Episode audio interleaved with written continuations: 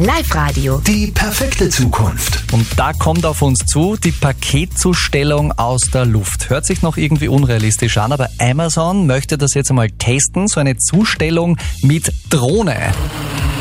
Florian Strohofer, du hast dir das mal genau angeschaut. Wie läuft das ab? Ja, Amazon will jetzt in den USA die automatische Paketzustellung per Drohne testen. Das gaben sie am Montag bekannt. Vor allem für kürzere Reichweiten. Bis zu 12 Kilometer soll das Fluggerät vorerst eingesetzt werden und Pakete binnen 30 Minuten liefern können. Wer also noch ein neues Parfum vor dem Date braucht, kann sich das ganz easy nach Hause liefern lassen. Die Drohne kann nämlich Pakete bis zu 2,3 Kilo befördern. Okay, jetzt wird das Ganze mal getestet. Kann man das schon sagen? Wann wird das bei uns in Oberösterreich mal kommen? Jetzt gibt es erstmal das Go für die Testphase in Amerika. Für den normalen Betrieb müssen natürlich noch viele rechtliche Fragen geklärt werden und das kann dauern. Ja, die Paketzustellung per Drohne. Da heißt es also noch, bitte warten. Aber die Weichen sind auf jeden Fall schon mal gestellt. Live-Radio. Die perfekte Zukunft. Viele Themen, die mit unserer Zukunft zu tun haben, zum Beispiel jetzt das fliegende Auto. Man sowas kennen wir vor allem aus Filmen, wie zum Beispiel Zurück in die Zukunft oder das fünfte Element. Total praktisch, weil Auto in der Luft bedeutet Auto nicht am Boden, somit weniger Stau. Hört sich allerdings noch total nach Zukunftsmusik an, aber so utopisch ist das gar nicht mehr. Georg Duschelbauer, in Japan gibt es tatsächlich jetzt schon so ein fliegendes Auto. Sozusagen, ja, das Projekt heißt SkyDrive und wird von Toyota unterstützt und die haben jetzt wirklich das erste fliegende Auto gebaut. Wir kommen also der Idee von den fliegenden Taxis einen Schritt näher. Angetrieben wird das Auto von acht Motoren. Es hat halt bis jetzt nur einen Sitzplatz, das soll aber schon bald anders werden. Es wird schon an einem Zweisitzer gearbeitet, der 2023 dann fertig sein soll. 2023, das ist nicht mehr so lang hin, drei Jahre noch. Und da dauert es wahrscheinlich auch nicht mehr lang, bis wir dann schon mit dem Auto in die Arbeit fliegen. Und ich bin mir aber jetzt schon sicher, irgendjemand wird auch dann immer auf der mittleren Spur fahren und nicht blinken. Mit absolut, Hut. na, Mit absolut, Hut. sicher. Hallo Zukunft. Live-Radio. Die perfekte Zukunft. Und die bringt uns hoffentlich eine intakte Bergwelt. Damit das auch wirklich so kommt, haben sich Kletterer, Wanderer oder Bergsteiger zu den Climbers for Future zusammengeschlossen. Und so wie bei der Fridays for Future Bewegung geht es auch da um den Schutz unserer Welt vor dem Klimawandel.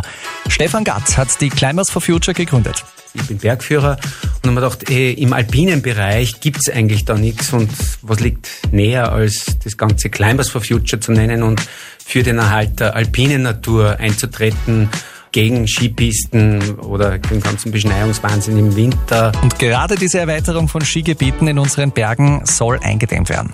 Der weitere Ausbau von Skigebieten ist aus meiner Sicht sehr hinterfragenswert. Jetzt gibt's gerade wieder so ein aktuelles Problemprojekt vor der Stoder, wo auch wieder ganz viel Natur hingemacht werden soll für eine Gegend, wo ich sage, da werden wir in zehn Jahren keinen Schnee mehr haben und da wird es auch nicht mehr beschneien können. Was soll man das jetzt auch noch ruinieren? Jetzt ist eine große Unterschriftenaktion gestartet worden gegen die äh, drohende Zerstörung unserer Bergwelt. Unser Ziel wäre, 200.000 Unterschriften zu haben, die quasi das Zeichen geben, wir sind eine Bewegung, die ernst zu nehmen ist von der Politik. Weil ohne äh, politische Lenkung, ohne klare Regeln, wird es nicht funktionieren. Sagt Stefan Gatz, der Gründer von Climbers for Future. Falls ihr unterschreiben wollt, geht super einfach, unkompliziert im Netz unter climbersforfuture.org. Live-Radio. Die perfekte Zukunft.